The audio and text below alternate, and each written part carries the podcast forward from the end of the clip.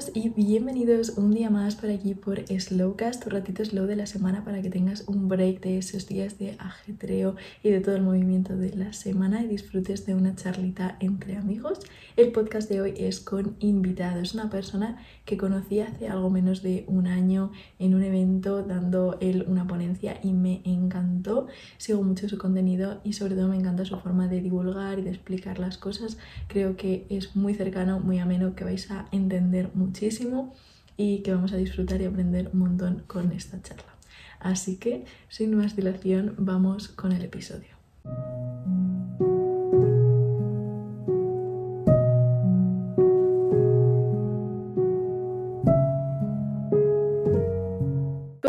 Hoy estamos con Diego. Diego es conocido en redes sociales como Ecodiuku, es ambientólogo y oceanógrafo de profesión y además es divulgador sobre cambio climático, medio ambiente y energía, no solo en redes, por aquí también, sino eh, también hace charlas, ponencias así que como yo te conocí, Diego, en el Fixing the Future, que dio, bueno, participó en una ponencia sobre justicia climática y social, que me pareció súper guay, y a raíz de eso, pues hemos tenido conexión estos meses y la verdad que me encanta su forma de divulgar su contenido. Así que encantada de tenerte hoy por aquí para charlar sobre, sobre muchas cosas. Un placer, Laura, un placer estar aquí. Sí, eso, como dices, pues intento divulgar en, no solo en redes, sino eso, pues de forma más presencial en ponencias o en eventos a que me invitan, mesas redondas o incluso artículos en, mm. en prensa escrita digital. Sí, sí, sí, eso está muy guay porque al final la forma de las redes está muy bien para contenido diario y eso, pero es verdad que una charla, una ponencia es como mucho más intensivo y hay momentos en los que te ayuda a, coger mucha más información. Entonces hoy vamos a aprovechar para eh, hablar sobre algunos, desmitificar mitos, ¿no? y hablar sobre algunos temas del momento que me parecen súper importantes porque además ahora como estamos en momento de elecciones, es como que están saliendo muchísimas cosas que, que telita, ¿no? O sea... Sí, sí, que cuando hay un momento álgido a nivel bueno, social o político, sea cual sea, en este caso las elecciones, siempre como que renacen todo el tema de desinformación de todos los aspectos, pero en la parte ambiental y climática cada vez está jugando una parte más importante, por lo tanto está teniendo una relevancia bastante, bastante alta. Sí, sí, es que ahora el tema crisis climática o cambio climático está como en el top de cosas de las que se habla, pero no de acciones que se llevan a cabo para ello. Entonces, bueno, vamos a ver un poco esto. Lo primero, para abrir un poco el tema, es que el 12 de mayo agotamos los recursos aquí en España y esto yo creo que más o menos entendemos, ¿no? Que decimos, vale, pues hemos agotado los recursos que produce nuestro país o que serían como los que nos tocaría a nosotros para el año, ¿no? Pero claro, hay mucha gente que malinterpreta y no entiende cómo se puede solucionar esto, como alargar ese, ese tiempo que agotemos más tarde, ¿no? Y es que he visto, pues, por ejemplo, que mucha gente dice, no, es que ha sido por llevarnos la industria afuera y tenemos que traerla aquí, o que tenemos que pescar aquí, o que tenemos que dejar de exportar lo que producimos. Y desde mi punto de vista y lo que yo conozco, o sea, realmente esta no es, no es exactamente la explicación de por qué pasa esto, ¿no? No es que nos hayamos llevado a la industria afuera. Entonces yo creo que si tú lo explicas mejor, que se entienda y que la gente entienda, pues eh, realmente el por qué pasa esto y cuál sería la, la solución que se tendría que llevar a cabo. Sí, como dijiste Laura, eso, el, esto fue el día de la sobre, que se llama Día de la Sobrecapacidad, que pues a nivel mundial es como, creo que es en julio, pero en España pues estamos pues por delante de la media en el sentido que lo consumimos antes. Y esto es eso, es literalmente como todos los recursos que puede regenerar en un año.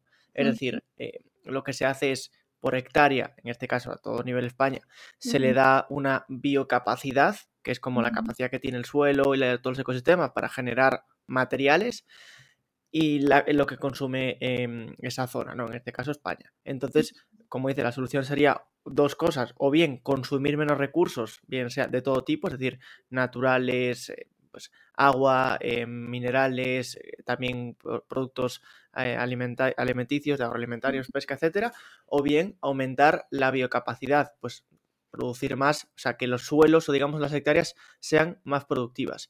Y de hecho, yo señalaba que en este aspecto hay dos problemas. Decía que a nivel global, más o menos el consumo, digamos, o el nivel de consumo se estaba manteniendo estable, porque digamos que aunque haya aumentado la población mundial, la población mundial viene aumentada principalmente por China e India, son los dos países que más están creciendo, son países que todavía se están desarrollando y que su nivel de consumo no es muy alto.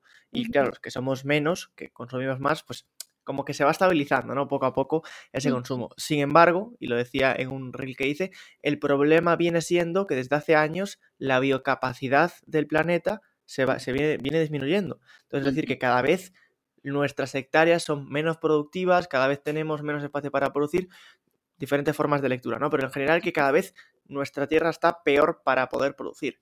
Entonces, es eso, primero, consumir menos, obviamente es la parte más importante. No vale nada secar el suelo que está empapado si no cierras el grifo primero. Y luego, una vez que cierras el grifo, pues eso, pues ponerte, bueno, o paralelamente a la reducción de consumo, ponerte a, a renaturalizar espacios, a restaurar ecosistemas, a reforestar, etcétera. Sí, sí, sí. O sea, yo creo que eso, que los, las últimas décadas que se ha ido empobreciendo los suelos, bueno, urbanizando zonas cada vez más, o sea, ampliando más las ciudades y al final comiéndonos naturaleza, pues eso es lo que dices, ¿no? Que hmm. cada vez la, nuestro suelo es menos fértil, hay menos espacio de producción, o sea, que afecta muchísimo. No es el hecho de que exportemos cosas, que sino que tenemos que mejorar esa productividad de lo que tenemos y dejar de cargarnos las zonas que teníamos de, de producción, ¿no? Sí, eso. Al final hay que entender que ningún país a priori va a ser como 100% autosostenible en el sentido de que siempre vas a tener que importar y exportar algo, sea energía, sea alimentos, sea lo que sea. Es muy complicado que un estado grande, porque a lo mejor puede haber pues una isla puntual, un estado pequeño, ¿no? De pocos habitantes, pero si somos, por ejemplo, en el caso de España, 47 millones de habitantes, es normal que haya cosas, si bien sean bienes materiales o lo que digo, alimentos, que se tengan que exportar e importar. O sea, no se habla de ser de una especie de autarquía 100%, sino de, bueno, si se puede eh, reducir el consumo y eso significaría por reducir importaciones. Además, a nivel económico incluso es positivo. Si reduces las importaciones y, aumentas, o no, simplemente sin, aumentar exportaciones, si reduces las importaciones, ya a nivel económico, pues eh, a la gente de, la economía le gusta. Entonces, eh, es todo, todo parte positiva.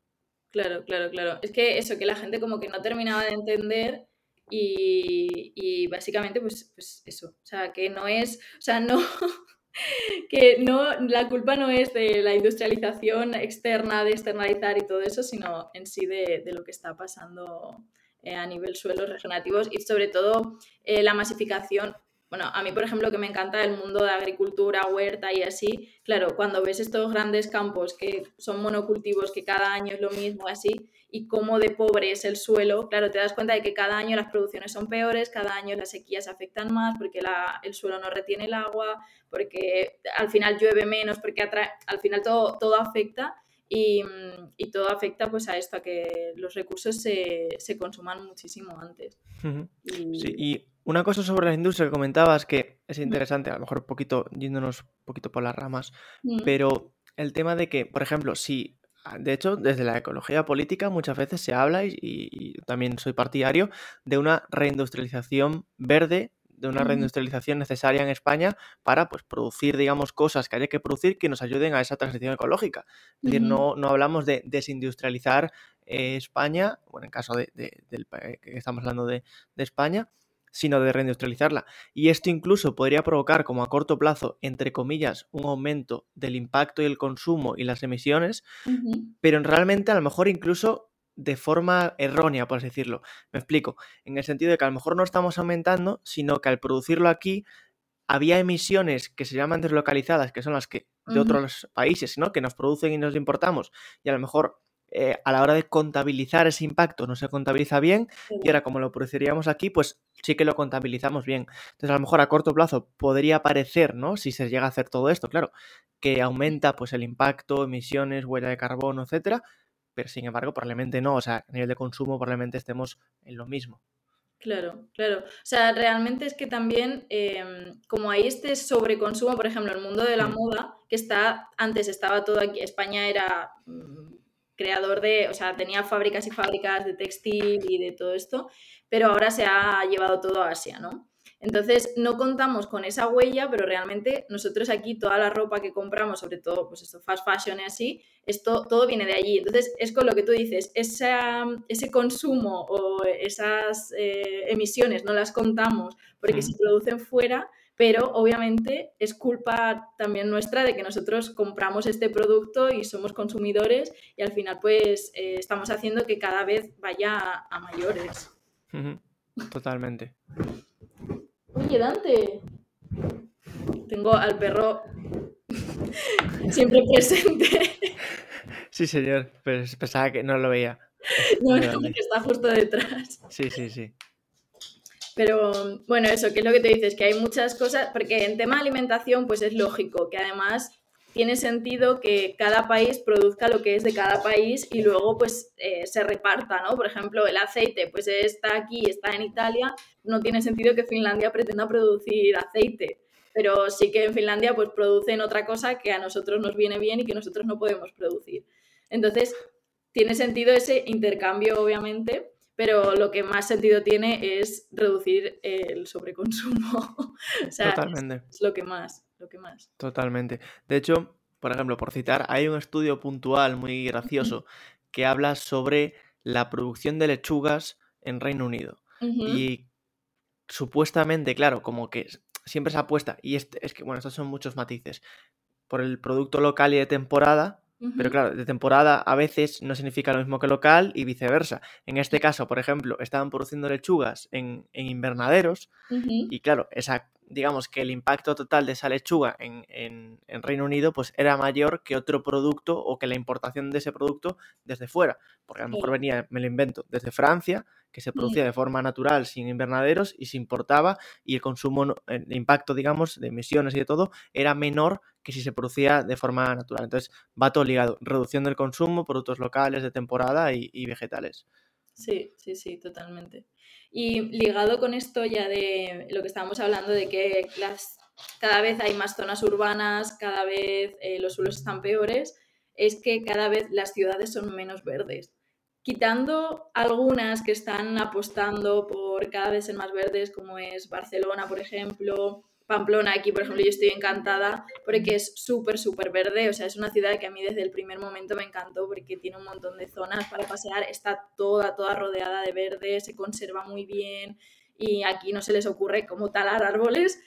Pero, por ejemplo, pues Madrid, Málaga. O sea, yo que soy de Málaga lo he vivido allí. Me acuerdo, eh, mi pueblo es un pueblo de Ciudad Real, había una plaza que era toda de árboles y así súper bonita. Y pues eso, cuando me mudé tal, volví una vez y era ya todo eh, hormigón y habían hecho todo, todo, o sea, no habían dejado ni un árbol, ni uno solo. Y dije, tío, o sea, ¿cómo podemos pasar de una zona súper verde, que era fresco, que había animales, biodiversidad, a cargárnoslo todo y, hacer todo de hormigón? Y es lo que están haciendo en Madrid.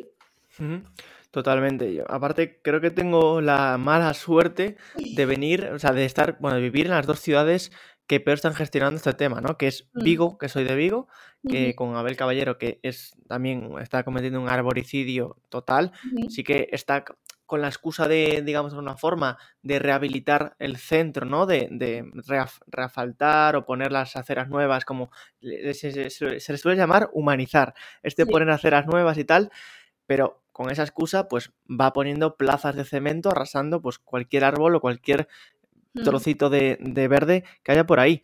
Y ahora desde hace unos años estoy viviendo en Madrid. Madrid que es una ciudad que ya no es que eh, desde el, digamos, el propio Madrid o desde la posición política o desde la ciudadanía se oponga al modelo que está llevando. Es que ya hay ejemplos de, desde The Guardian, desde medios de comunicación externos o Financial mm. Times, el otro día salía como, entre comillas, echándole la, no echándole la bronca, pero de alguna forma diciendo que cómo era posible que Madrid estuviese haciendo este, mm, esta salvajada. Y es que el problema ya es que, obviamente, las ciudades consumen, en, en el caso de España, son entre, en total, ¿no? El 70% de las emisiones, si juntamos pues todo el transporte y todo, al final, obviamente, donde más gente vive es en las ciudades, respecto al rural, y donde más potencial de mitigación y adaptación al cambio climático, a la crisis ecológica, es en las ciudades. Adaptando ciudades, obviamente, a la actualidad, a, las condiciones ambientales y climáticas actuales. Eso es, pues, hablar de obviamente, poner árboles para dos cosas. Primero, para que den, bueno, para, para que den sombra y reduzcan la temperatura, pero también para que, para que limpien el aire. también hay un estudio de The Lancet, la, una revista más prestigiosa a nivel salud en, bueno, a nivel mundial, y sacó el año pasado en su informe, decía que se podían reducir en el caso de Madrid ciudad hablaba de 233 muertes al año si los árboles cubriesen un 30% del espacio urbano. Es decir, si se consigue renaturalizar, si se consigue, ya ni siquiera hablamos de renaturalizar al nivel de biodiversidad, sino de plantar árboles, árboles autóctonos y, que, realmente vayan para arriba, pues se podría, hablamos de, ayudar a la salud pública, de, como medida de, sanidad, ¿no? Sí, sí, sí, sí, sí, toda la razón. Y algo que yo me pregunto es cómo eh, los gobiernos, los políticos, las alcaldías, X, ¿no? Quien decida cómo llegan a la conclusión de que es mejor eh, urbanizar y hacer estas plazas y cortar los árboles a, poblar y hacerlo mucho más natural. O sea, no sé en qué momento llega, o sea, alguien puede llegar a la conclusión de decir es mejor eh, lo que han hecho en Madrid de pintar el asfalto de blanco a, ponerse a, plantar árboles. Es que no, hmm. o sea, no, es algo que yo no, no entiendo. En el caso, los dos casos que más conozco son los de Vigo y Madrid, ya te digo, son los dos peores, probablemente peores casos. En el caso de Madrid, por ejemplo, una cosa muy también muy mm. notada fue la, la, Puerta del Sol, que también se rehabilitó, se, se hizo la, obra, 11 millones de euros y no se puso ningún árbol ni infraestructura. Vale. Ni techado ni nada tampoco. Nada, o sea, no cubre nada. Mm. Entonces, claro, ¿qué se dijo desde el ayuntamiento y desde, digamos, la, la parte técnica? Dijeron que toldos a priori no porque eran caros y tapaban las fachadas y claro, eh, se puede tapar fachadas con publicidad porque tú vas allí y hay publicidad, pero si es para la gente no vale. Los toldos que había que quitarlos y ponerlos y eso era caro. Hablaban de caro, hablaban de 100.000 euros al año, si no me equivoco. 11 millones. O se han gastado 11 millones se hablaba de árboles y claro, es cierto que justo debajo de, esa, de la plaza está el metro, entonces es una losa fina, no, no se podrían poner grandes árboles, pero se pueden poner o arbustos o maceteros. ¿Qué pasa con la propuesta de maceteros para poner árboles? Que dijeron, desde la, a nivel de seguridad, desde la policía, dijeron que no querían porque podía ser como un inconveniente si tienen que actuar de urgencia o que incluso los delincuentes podrían esconderse allí bueno, una excusa que no sé, no soy experto en seguridad, pero la verdad es que como que no suena muy, muy contundente, ¿no? De, no, es que se pueden esconder en una plaza. Pues no sé, puedes poner cámaras si quieres, no pongas muchos, pero eso, total. te puedes esconder en una plaza, en una ciudad que vive del metro, de los portales y de. O sea, es que no tiene mucho sentido. Y además, todo esto iba envuelto en. Se, bueno, se, digamos, defendían de que la plaza era una zona de tránsito y no de estacionamiento, o sea, no para estarse, no para quedarse. Entonces, bueno, puede tener sentido para evitar aglomeraciones, pero quizás en el verano, de junio a septiembre, sí o sí tienes que buscar una medida.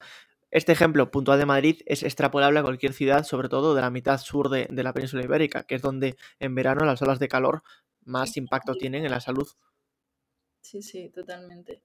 Yo que, o sea, yo que me he criado en Málaga, em, bueno, en un pueblo, ¿no? pero he pasado mucho tiempo estudiado en Málaga capital y, es cierto que cada vez, o sea, cada vez como que hay menos árboles, cada vez cortan más, cada vez es todo más asfalto.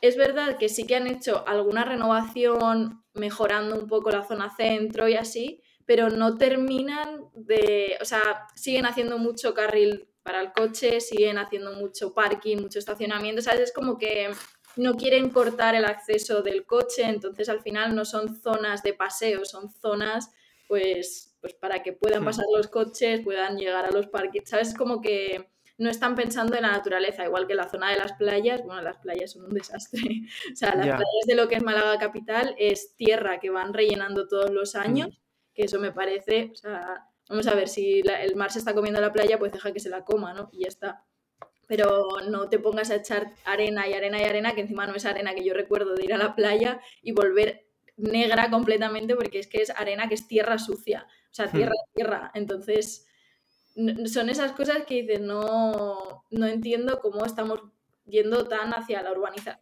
hacia urbanizarlo todo en lugar de naturalizarlo, sabiendo cómo está la situación y sabiendo lo positivo que es el plantar árboles, porque no paran de decirlo los científicos. O sea, hay que plantar más árboles y hay que naturalizar para, pues para absorber CO2, ¿no? Y, y obviamente el tema de las temperaturas es que eso se nota muchísimo cuando... Total, es que al, final yo creo que hay que entender que cuando se empezaron a desarrollar las principales ciudades de, bueno, de España y del mundo, o por lo menos de Europa, fue cuando también empezó, digamos, a proliferar el coche como medio de transporte, entre comillas. Entonces todas las ciudades del mundo, prácticamente, bueno, excepto eh, casos puntuales en el medio de la Unión Europea, pues eso, Holanda, Bélgica y tal, o París ahora, que mm. también es cierto que París en los últimos años está sufriendo una transición, una transformación de coche a ciudad bici increíble y es por políticas que se están haciendo desde el ayuntamiento.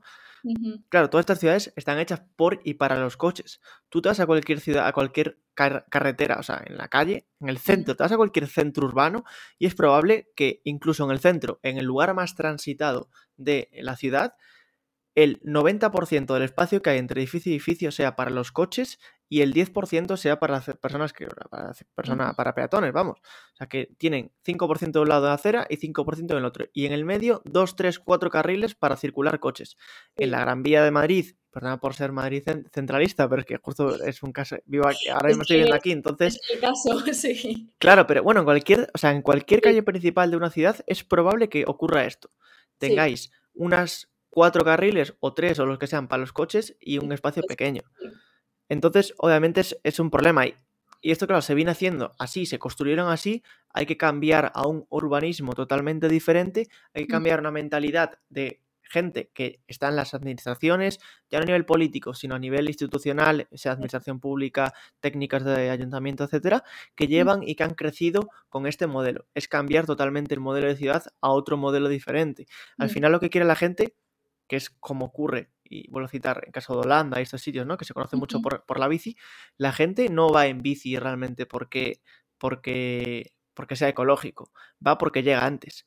Va, En el caso de, Holanda, eh, va porque llega antes, va porque coge y porque es más barato, porque, porque vas tú y ya está.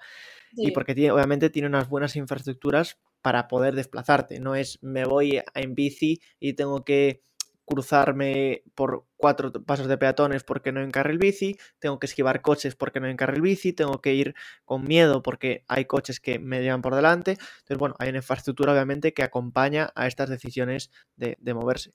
Mm. Y luego lo de las playas, que te comentaste, que claro, es que hay un problema, es otra vez el cambio de modelo. Cuando se empezaron a, a construir a un centímetro de las playas, la gente probablemente no haría caso de una persona que controlaría mínimo, tampoco mucho, pero al mínimo que, que controle un poco de dinámica de, la, playa, de formación de, dunas, etcétera.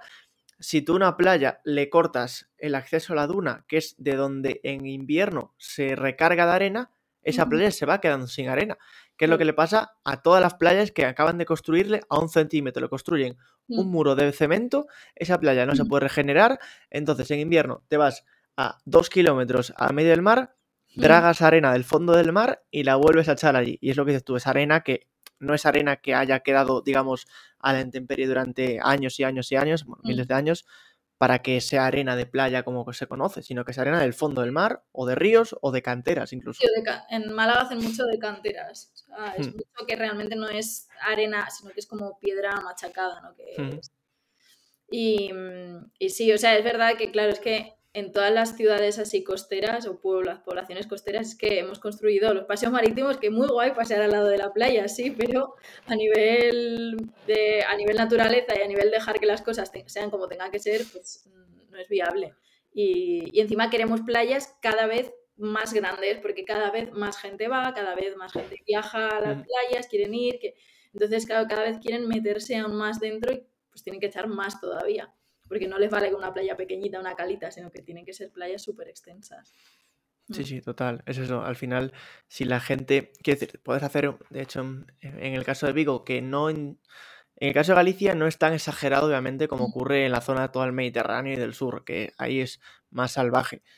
Entonces, hay casos de, de paseos de playa en Vigo, en el Bao, hay un paseo cercano que respeta la duna en la Mm. playa de la Creo que es, si no recuerdo mal, es un paseo de madera ancho que Mm. puedes pasear y caminar, Sí. pero que respeta la duna por abajo. En el caso también, Ujú. hay más casos, pues. En Cádiz, por ejemplo, ahí sí que hay bastantes playas que sí que respetan, porque además comercializan mucho las dunas. Claro. Entonces es como que ahí sí que las han respetado, pero por ejemplo en la zona Málaga, Almería, nada. O sea, yo que es la zona que más controlo, eh, ahí nada. Es que que es como, como mm, bombardear un almacén de arena y como prenderle fuego realmente, porque es lo que hace que la playa siga siendo una playa y no siga siendo, pues, eso, una, una bueno, que tengas que regenerarla cada año. Hmm, Sí, sí, sí. Y lo que decías, bueno, volviendo al tema de las ciudades y las bicis, yo, por ejemplo, o sea, ni se me ocurriría ir en bici por Madrid. O sea, es, para mí es terror, porque es una ciudad que no tiene, o sea, es que creo que no tiene ni un carril bici en condiciones y encima la seguridad que te da es menos cero. O sea, es que Hmm. no, da ninguna.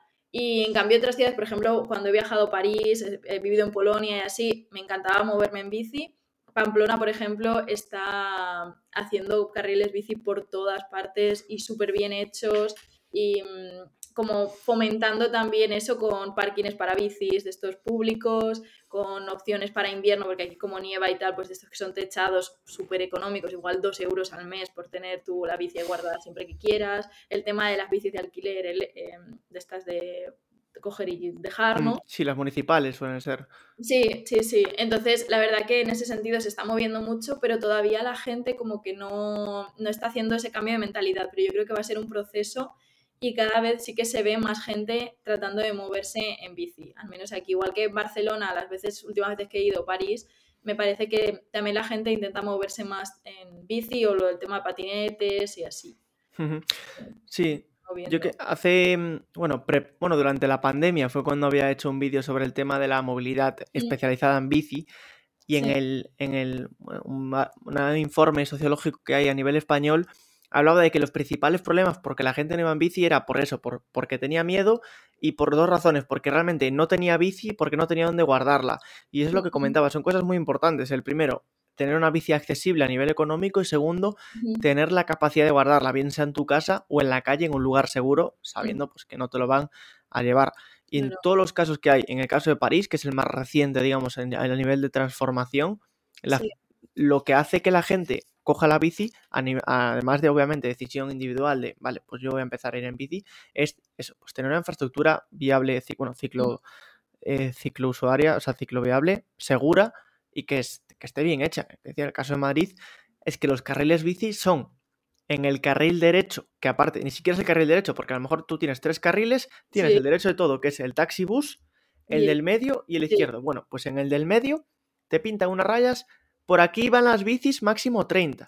Y claro, yo voy en bici muchas veces porque iba a trabajar en bici, que me, me quedaba, bueno, a 15 minutos en bici, y claro, yo iba en el medio, me pasaba un bus por al lado, el- pues a toda hostia, y por la izquierda me adelantaba otro coche. Claro, yo muchas veces decía, buah, em, a la mínima que me venga un poco de viento, gire un poquito, me roza el bus. Aparte, los buses, claro, ocupan todo el carril, no es que vayan, no sé si una motito. Entonces, claro, hay un problema de, de seguridad enorme. Y es que en España, bueno, el caso de, de Málaga que comentaste, creo que también está impulsando. Y luego Barcelona y. Valencia son las ciudades que más, eh, bueno, y Sevilla, también que más están impulsando el tema de, de la Mm. bici. Sí, Málaga yo desde hace unos años sí que han empezado a hacer carriles bici, sobre todo conectar barrios. Dentro, luego no están moviendo, bueno, hace, hace tiempo que ya no vivo allí, entonces no lo tengo como tan al día, pero de las últimas veces que he ido es como que hay carriles que conectan barrios, ¿vale? Igual avenidas muy largas y así, pero luego para callejear o otras avenidas dentro de los barrios es verdad que todavía no está llegando tanto. Y lo que sí que no he visto es, por ejemplo, tema parkings y así para dejar las bicicletas, todavía eso no, no he visto que esté llegando mucho. Pero bueno, yo creo que Málaga al final está muy bien para ir en bici, o sea, me refiero que creo que es una ciudad que puede ser muy cómoda y, y espero que la cosa cambie y, y mejoren en ese sentido, porque ahora entre los cruceros y todo, la verdad que hay una masificación mm, brutal. O sea, yo cada vez tengo menos ganas como de bajar a, de ir al centro. Ya. Voy por esas, por eso mismo, porque ya es masificación total. Pero bueno, a ver, a ver cómo avanza la cosa los próximos años. Esperemos que sí, esperemos que, bueno, pues a ver, realmente a mí me gustaría ver a nivel vital prácticamente, como tomarme estos siete años que quedan de década como la transformación total para, para transformar pues ciudades, eh, regiones, comarcas, coge el ámbito geográfico que quieras, para transformar y adaptarnos pues a, lo que queda de siglo, a lo que nos quede de, mitad de, siglo, ¿no? Ese de, de, 2030 en adelante, 2030 tenemos que sí o sí tener todo hecho para, pues, para poder vivir de una forma en un futuro, para tener un futuro habitable. Sí, sí, para vivir, básicamente, porque si no. Justo hace, estaba echando un vistazo esta mañana algunas noticias y eso, y mm, ha salido una noticia, sobre todo de, creo que era específicamente de Andalucía, del tema de los colegios con el calor. Y es que la propuesta es que se, los niños se queden en casa en las olas de calor en lugar de ir a los colegios. O la alternativa es pedir dinero a las AMPAs y poner aires acondicionados en las aulas. O sea, ¿cómo, cómo podemos concebir que cerrar un centro escolar por la ola de calor sea una opción pero en cambio, no, no, vamos a cerrar un centro comercial ni vamos a cerrar cualquier otro, bueno, cualquier otro edificio administrativo o de, de algo de tema de gobierno gubernamental o cualquier otra cosa que sea necesaria. O sea, ¿cómo podemos plantearnos que un centro educativo se cierre y mandar a esos niños a casa con unos padres trabajando? Y, y, no plantearnos buscar alternativas como es eh, un aislamiento térmico, preparar los colegios, hacer zonas techadas, o sea, son esas cosas que todavía estamos en el proceso y sobre todo en una zona como es el sur de Andalucía, que las olas de calor cada vez son peores. Sea, yo ya los últimos años de universidad recuerdo pasar mucho calor, pero mucho calor, de eh, que cambiábamos igual horarios de clases a más tarde para no pasar tanto y así. Pues que planteen eh, que, esos niños se vayan a su casa me parece eh, como que, que, no debería ser algo planteable. No, además, lo que dices primero, el tema de que puedan irse a casa, porque igual pues los padres no están en casa, después que su casa sea un lugar en el que se pueda estar, porque igual tampoco pueden pagar aire acondicionado ni, o no tienen directamente. Y sobre todo el tema de lo que decías, que en qué momento se plantea eso antes que reacondicionar los propios colegios para poder vivir y estudiar, bueno, vivir no, para poder estudiar e ir a clase. bueno, prácticamente hay niños que prácticamente viven, o sea... Sí, pero que al final es decir, es como una inversión que de alguna forma tampoco es tan grande, porque bueno, bueno es una inversión grande, pero que obviamente tiene una, recompensa bastante grande, pero eso, con, con, aumentar aislamiento térmico, con colocar aire acondicionado y utilizar además que tienes un edificio, que suelen ser edificios muy grandes, con tejados muy amplios, en el que se puede colocar placas solares para ese aire acondicionado funcione de una forma autosuficiente prácticamente. ¿no? aparte, suelen tener un polideportivo. Un polideportivo es un espacio increíble para colocar en ese techo placas solares y que funcione de alguna forma pues, ese colegio de, una forma pues, de, auto, de autoconsumo energético. ¿no? Entonces, es falta de voluntad realmente política porque la propuesta está ahí. Se desvía un poco de dinero de otro, de, sanidad si quieres, y estás disminuyendo, de sanidad no, pero bueno, que, que se entienda que al final esa medida también vas a evitar em, olas de calor. Además, cuando se habla de olas de calor ligadas a problemas de salud, hay como tres grupos vulnerables que son eh, pues la, la infancia, eh, personas mayores y embarazadas. Son los, bueno, tres colectivos que siempre están los de más riesgo, ¿no? Pero las olas de calor es lo mismo. Entonces también hay que tener en cuenta que esos espacios tienen que estar protegidos o adecuados de una forma, eh, bueno, pues prácticamente imprescindible. Eso es. Sí, sí, por ejemplo, pues hacer zonas techadas, incluso poner árboles y hacer zonas verdes dentro de los colegios para ayudar también a que las horas que pasen en el exterior de pues, los recreos o así, pues también tengan zonas verdes con sombra y que, que esa sombra también baje la temperatura con, con los árboles. O sea, es que me parece súper importante que esto avance y no que vaya al revés, porque yo cada vez Aquí, por ejemplo, me está gustando mucho que cada vez más colegios tienen zonas verdes, tienen huerto, ¿sabes? Es como que fomentan un poco llevar la naturaleza a los colegios, pero sí que hay otros que son mm, completamente hormigón y no ves ni un árbol en, todo el espacio y en colegios muy grandes. Y sobre todo ves espacios exteriores que no están nada habilitados para, estar en verano al sol y los niños, la verdad, que ya no solo en olas de calor, sino que para los niños estar al sol en temperaturas medio altas ya también es bastante impactante. O sea, que estamos hablando de, niños, ¿no? Que son, pues, colectivo, como tú decías, vulnerable. Totalmente. Además, eso, hay una falta de, en general, educación ambiental en cualquier parte de, bueno, de la parte educacional. No me mm. gusta hablar de educación ambiental solo enfocada a niños y niñas pequeñas, sino realmente cualquier parte de la sociedad. Pero en especial a la parte más, eh, bueno, infante, por decirlo, más pequeña, que es la que va a crecer y debería pues tener eso implícito desde el punto ya.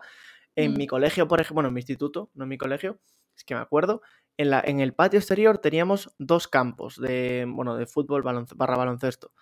Había uno que no tenía ni por, o sea, que no se utilizaba, no tenía ni porterías, ni nada, ni canastas, estaba gritado, o sea, ese debía tener como 50 años.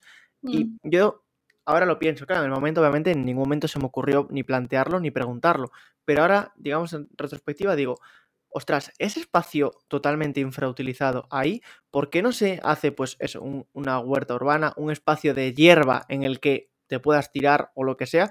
Porque luego está la otra parte, que ya desde la parte del, del colegio, a nosotros, por ejemplo, decían, no podéis pisar el césped.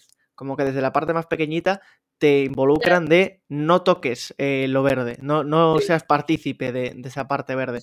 Yo creo que también eso nos hace crecer como decir, bueno, pues la parte verde es una y la parte eh, nuestra es otra, ¿no? Y no es pues parte del, mismo ecosistema.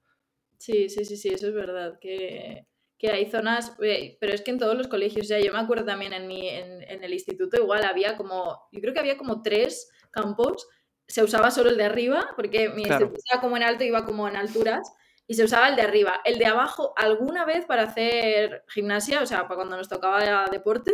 Y luego había otro más abajo, que es que yo creo que ese estaba cerrado y ni se llegaba nunca. Son de esas cosas que dices, joder, aprovechar los espacios. Hmm. que están ahí para algo, ¿no? Que, que, podemos utilizar y hacer algo. Y sobre todo, em, también ayudar a que los niños conecten mucho más con la naturaleza, porque conectar con la naturaleza también te ayuda a querer cuidarla. ¿Sabes? O sea, hacer esa conexión me parece súper importante y hacerla desde los pequeños, porque luego los pequeños hacen también mucho con sus padres. Porque cuando el padre se ve que su hijo tiene, mm, tiene más ganas de ser sostenible o de ayudar o de tal, que a diferencia de él, como que, bueno, al final te pica, ¿no? Y dices, oye, pues igual tengo que empezar yo a ser un poco más sostenible o a hacer un poco, a poner un poco de mi parte.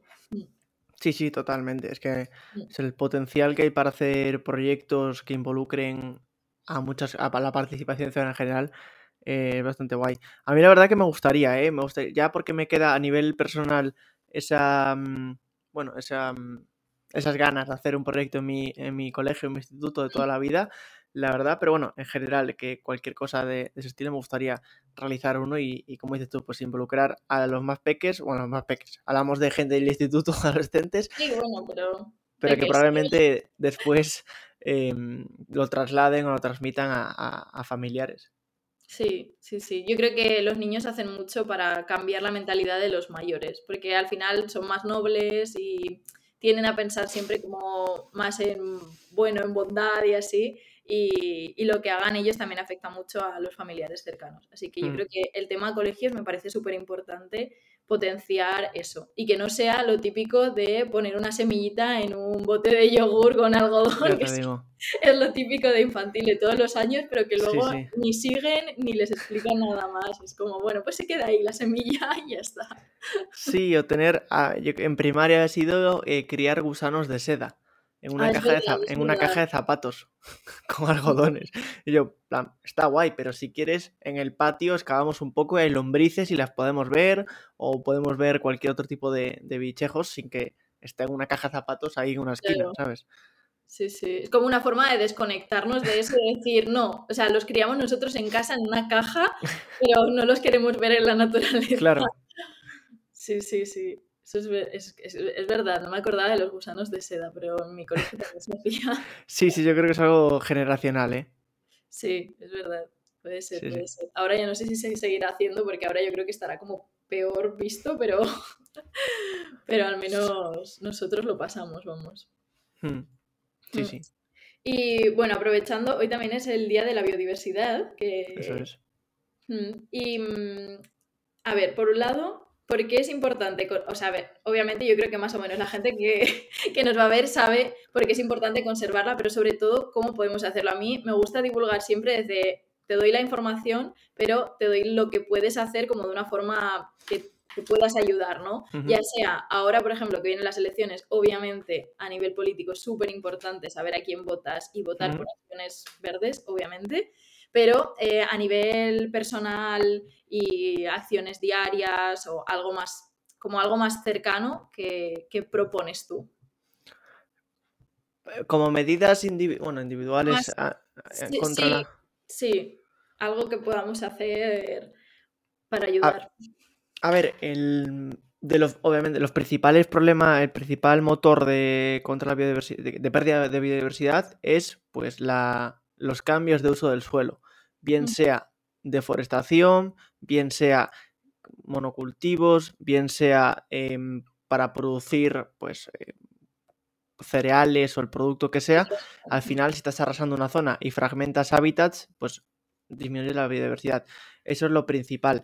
Entonces, pues obviamente si eh, reduces consumo de carne, si em, intentas, pues es que es complicado, porque claro, em, te estaríamos hablando de demasiadas, bueno, demasiado detalle, ir al detalle de saber de dónde procede o de qué estás consumiendo. Ya no solo a nivel consumo alimenticio, sino todo en general.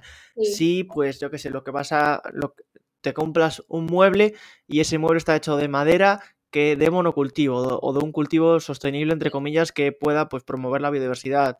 Si a lo mejor X empresa que vas a comprar participa en un proyecto de, de bueno, es que de reforestación. Claro, es complicado porque hay proyectos de reforestación, entre comillas, que son greenwashing, que no valen para nada, que son sí, vamos a plantar árboles. Bueno, mm, vamos a ver cómo plantas árboles. claro. Claro. Y luego, una cosa es plantar árboles y otra cosa es que esos árboles crezcan porque ni los gestionas, ni los riegas, ni nada. Entonces, hay un problema ahí de, de, de, mm, de greenwashing. Pero bueno, básicamente, si a nivel individual lo que más puedes hacer es reducir el consumo de carne y... Mm, reducir el pues consumo en general. Sí, el consumo general, sí. Sí, el consumo general. o sea, no te hace falta comprar ropa todas las semanas, no te hace falta cambiar los muebles en cada estación o la decoración de casa. Eh, a la hora de ir a la mm. compra, también ser un poco conscientes de, que lo que vas a comprar lo vas a consumir, porque el desperdicio alimentario también es una de las causas que, o sea, para mí, a mí me tocan mucho, porque es como nosotros estamos aquí desperdiciando en el campo se desperdicia ya mucho de por sí por el tema de los cánones de belleza, de los supermercados y todo eso, que no aceptan todo. Y todos los recursos que se han necesitado para cultivar eso, para producir eso, para que llegue a tu casa, para ir al supermercado, los estamos desechando y pues, eso, tirando a la basura. Y es como, a ver, no somos conscientes de, de lo contaminante que es esto y sobre todo como que, desagradecidos somos hacia la naturaleza que nos está dando y nosotros lo estamos tirando para la basura. O sea, es esa sensación de, joder, no podemos desperdiciar. Entonces, en el ámbito de la comida, igual, si, si no estás seguro si vas a poder consumir todo lo que compres, oye, no lo compres. Hmm, totalmente. De hecho, es que ligado a esto, hace nada, unas semanitas salió un estudio que hablaba de las poblaciones, del descenso de población de aves y que hablaba que de media en países europeos ha descendido un 25% en los últimos 40 años. Y esto se debe principalmente a intensificación de agricultura y, bueno, em, fertilizantes y pesticidas que eliminan pues, plantas, insectos y otro tipo de, invertebrados y además de la extensión de monocultivos de, como decía, de, lo que sea, monocultivos de lo que sea, que, obviamente pues disminuyen la diversidad, la biodiversidad de la zona. Entonces, claro, de todo esto, eso, lo que dices tú, Em, el consumo en general, porque todo esto vale para muchas cosas, no solo es para consumo alimenticio, entonces de ahí pues, pues eh, habría que, que, disminuir reducir el consumo pues, de, de, todas las cosas que puedas. Sí, y obviamente el tema de la carne, pues también porque es la industria más contaminante ahora mismo del mundo, así que reducir el consumo de carne es súper importante. Bueno, de carne y de pescado también, que las piscifactorías van también por el camino de la contaminación masiva y sobre todo la pesca que eh, más que contamina, destroza muchísimo el, suelo marino. Así que. Hmm. Sí, sobre todo, bueno, en especial la, pesca de arrastre, que obviamente está, juega en otra liga respecto a pescas pues, que pueden ser más artesanales o con otro tipo de artes, que no tienen un impacto tan agresivo como la pesca Claro. rastrería, que es literalmente mutilar el fondo marino. Sí, sí, sí. Lo que pasa es que eso, que a veces decimos, no, por ejemplo, yo que soy de Málaga y allí sí que se sigue pescando mucho en barquita y se sale por la mañana y tal. Y dices, sí, pero ¿cuánta, ¿cuánto se saca de ahí? ¿Cuánta gente consume ese pescado que es como, vale, más arte, de por lo que tú dices, pues es más artesanal, eh, más local y todo eso? ¿Y cuánto es el que, el que se consume de pesca de arrastre, que es el que está Claro. en la gran mayoría de supermercados, en la gran mayoría de restaurantes, los precios más económicos? Es como la carne, no, es que yo compro carne de pastoreo y de... Dices, sí, pero ¿cuántas personas realmente... Bueno, y aún así sigue siendo contaminante, pero ¿cuántas personas optan por esa carne y cuántas personas compran mm, carne de cualquier supermercado que viene de macrogranjas? Entonces, es como que, que vale, que sí que existe la alternativa que puede ser un poco más sostenible y un poco más a la antigua usanza, pero, pero la masificación de consumo que hay, la masificación de personas que hay que consumen eso, no, o sea, esa pesca o esa agricultura no da. obviamente.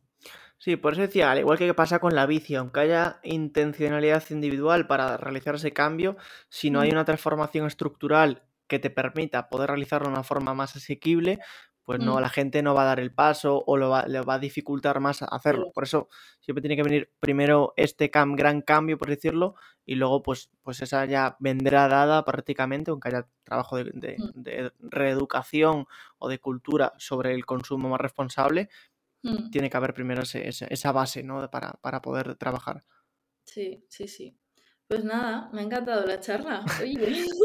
Jolín, Estaba pensando un documental que igual, no sé si lo habrás visto, porque estuvo, no sé si estuvo un tiempo en Netflix hace ya unos años y luego no lo he vuelto a ver nunca en ninguna plataforma. Se llama Sustainable, sostenible tal cual. ¿Mm? Un documental americano y habla sobre eh, la agricultura regenerativa en comparación con la agricultura de monocultivos y así. Y me parece súper interesante para ver eso, el tema de la biodiversidad del campo, de cómo podemos mejorarlo. Bueno, a mí es que el tema de agricultura regenerativa así, pues eso me parece súper guay, súper interesante y que se debería llevar más a, los grandes cultivos.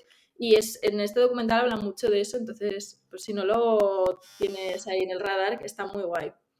Vale, si no lo tenía, lo acabo de anotar, así que lo, le echaré un ojillo en cuanto pueda. Sí, y yo siempre a los que vienen pido recomendaciones, así que ahora te toca a ti. Libros, documentales, artículos. Vale. Bueno, os recomiendo que me sigáis eh, a mí. Bueno, sí, o sea, eso, lo primero de todo, No. seguirle. Eh, Eh, pues, a ver, mira, te recomiendo el libro que me estoy leyendo. Lo tengo aquí. No lo tengo aquí, lo tengo en la mesilla de noche. Pero Ah, bueno, vale. el- es el de el último de Andreu Escribá, que para mí es uno de los principales divulgadores, que es el de Contra la Sostenibilidad, que está muy guay porque es un libro que, bueno, diría que no es para alguien que no tiene, que tiene cero idea, pero entiendo que cualquier persona que te haya escuchado Laura ya obviamente está metido en la movida, así que ya va a tener un nivel sí. eh, mínimo.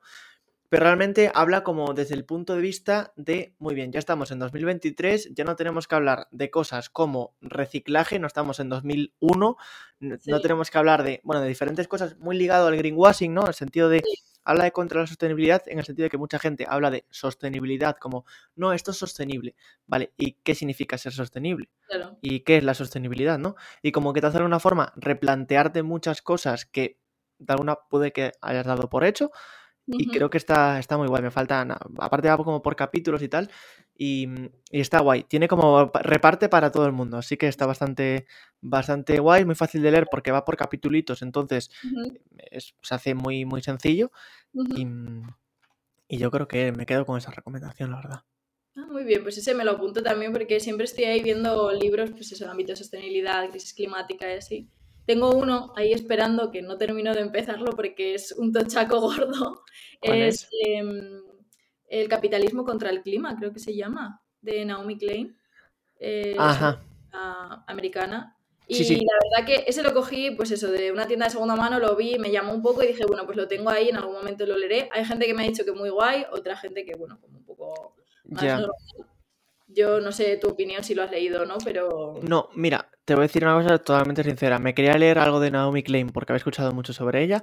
Me sí, leí el de Cómo cambiarlo todo, que está ahí, es uno amarillo que está ahí. sí, Creo que es como el último. Y antes eso, tiene el que a veces tú, no sé si es como, bueno, no me acuerdo sí, nombre.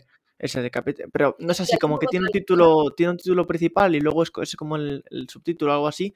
Bueno, ese libro, sinceramente, a mí no es que. O sea, claro, ya a ver, obviamente hay que entender que, entre comillas, ya tengo un bagaje de, de formación, entonces a mí me pareció como súper básico y no me aportó absolutamente nada. Pero a mí, claro, porque ya había leído más cosas, ya me había formado. Quizá alguien que esté empezando, o sea, es como muy guay, quizá para introducirse en el tema, pero a la mínima que tienes un poco de tal, mm, más allá, sí, se me queda corto y no se me aportó cero. Sí, bueno, pero me parece interesante para la gente que se está introduciendo igual como... que igual es este libro y otro es súper genial, ¿eh? De hecho me quería leer más sobre ella, no voy a juzgarla por ese libro, pero es, es, lo que digo, a mí personalmente, pero probablemente a cualquier otra persona que no, pues yo al final trabajo día a día con esto, llevo años con esto, entonces obviamente pues hablo de libros, puede, haber más específicos, pero para eso, para cualquier persona que también esté empezando o tenga un mínimo tal y quiera saber más, aparte lo comenta desde el punto de vista eh, estadounidense, comenta un par de cosas, está guay. Está guay si para conocer algún caso de allí, claro. Vale, vale, bueno, pues lo tendré en cuenta cuando lo lea. Ya te digo que lo tengo ahí, pero me cuesta porque como es un libro gordo, de esto de lo que era edición bolsillo, pues eso, de segunda mano lo que había, y entonces me cuesta ponerme de decir letra pequeñita, tal. Pero bueno, yo creo que de este verano no pasa, espero, espero leérmelo y, me, intentaré leer también el, sé que, el que acabas de decir tú para, pues para añadir ahí un poco más. Y... Vale, llamarás una review a ver si me lo recomiendas y le, echaré un ojillo. Que quería leer algo más de ella, pero no sé, no sé qué, más leer. Sí, sí, sí, ya te contaré. Otro que tengo muy pendiente es este, que es que eh, llevo tiempo también diciendo, igual, lo tengo desde hace tiempo, me lo tengo que leer, pero es en inglés y siempre en inglés es como que, como es también muy técnico, pues me cuesta poner. Es la pereza, porque luego lo leo y bien, pero es la pereza. Es el de Brady Sweetgrass, es en español.